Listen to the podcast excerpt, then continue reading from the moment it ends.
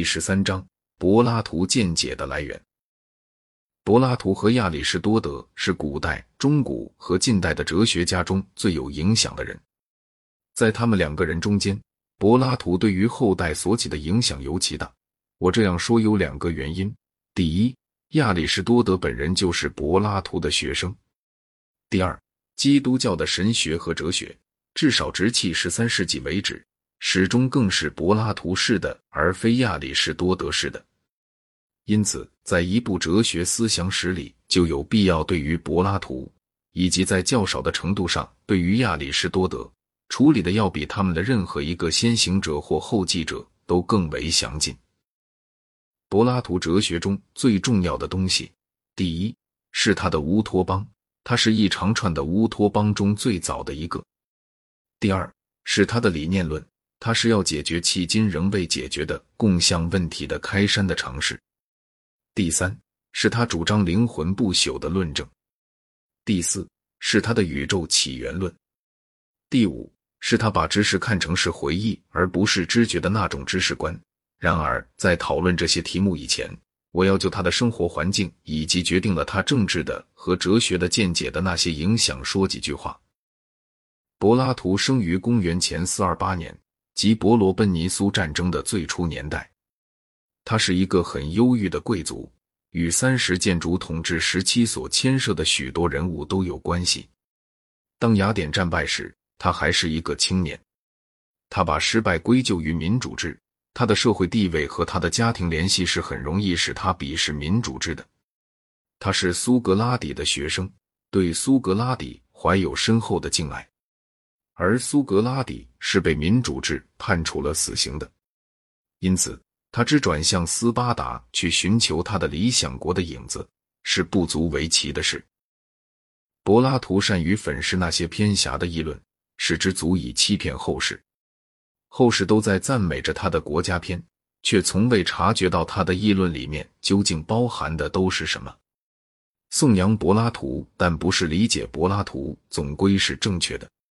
这正是伟大人物们的共同命运。我的目标则恰好相反，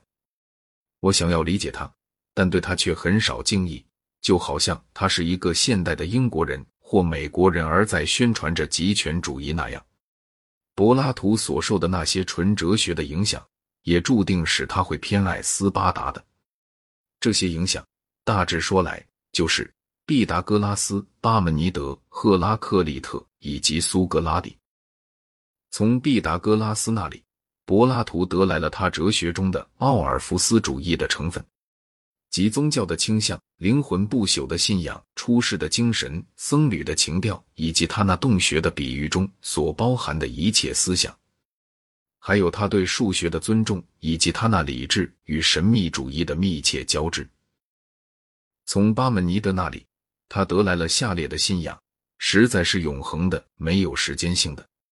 并且根据逻辑的理由来讲，一切变化都必然是虚妄的。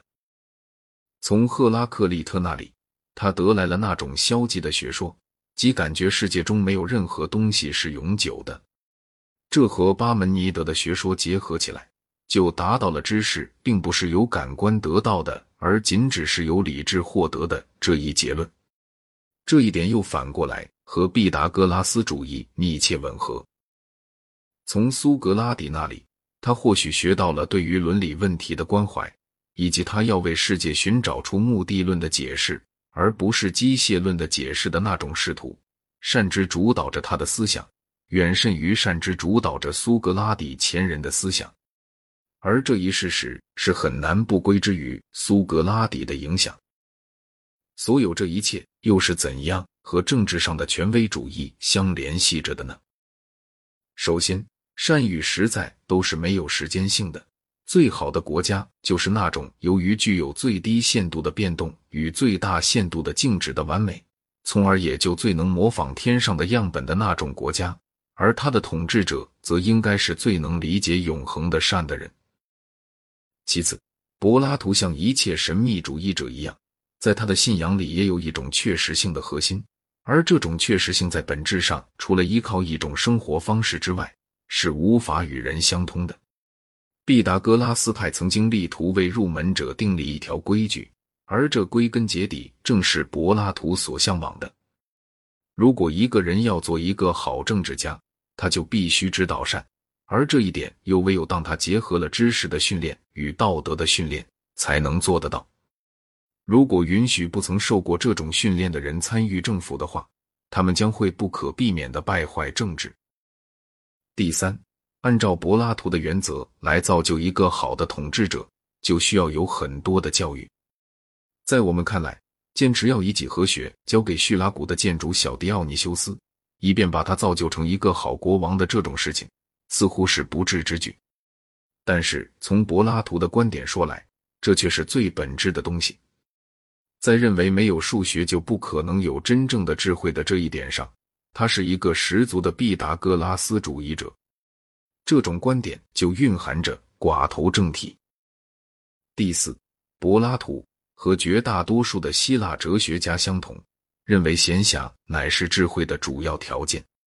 因此智慧就不能求之于那些为了生活而不得不从事劳动的人们，而只能求之于那些享有独立的生活资料的人们，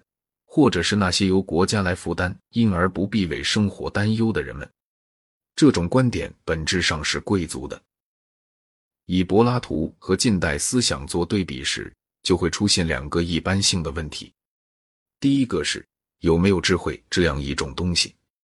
第二个是假定有这样一种东西，那么能不能设计出一种宪法，可以使它具有政治权利？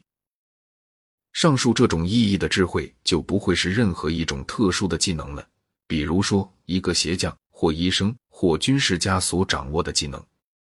它必须是比这些技能更为一般化的东西，因为这种智慧的掌握是被认为能够使人有智慧的治理国家的。我以为柏拉图会说，智慧就在于对于善的知识，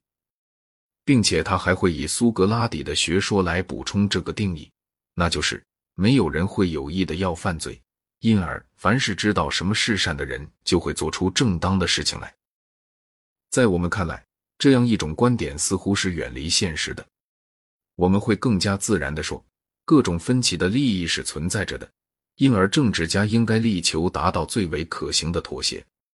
一个阶级或一个民族的成员可以有共同的利益，但他却时常和别的阶级或别的民族的利益相冲突。毫无疑问，也存在着某些人类全体一致的利益，但这些利益却不足以决定政治的行动。也许他们将来有一天会如此，但是只要还存在着各个主权国家，就绝不可能如此，并且即使是到了那时候，追求普遍利益最感困难的地方也会在于怎样才能从各种互相敌对的特殊利益之中求得妥协。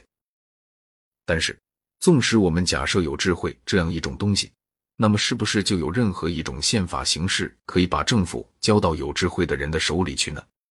很明显的，多数人是可以犯错误的，而且事实上也确乎犯过错误。贵族政体并不常常是有智慧的，而君主则总是愚蠢的。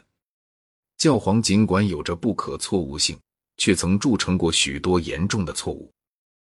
有没有任何人主张把政府交给大学毕业生，或者甚至于交给神学博士呢？或者是交给那些出生穷困但发了大财的人们呢？十分明显，实际上是并不会有任何一种法定选择的公民能够比全体人民更有智慧的。有人可能提出，人是可以受适当的训练而获得政治智慧的，但是问题跟着就来了：什么是适当的训练？而这归根到底还是一个有党派性的问题。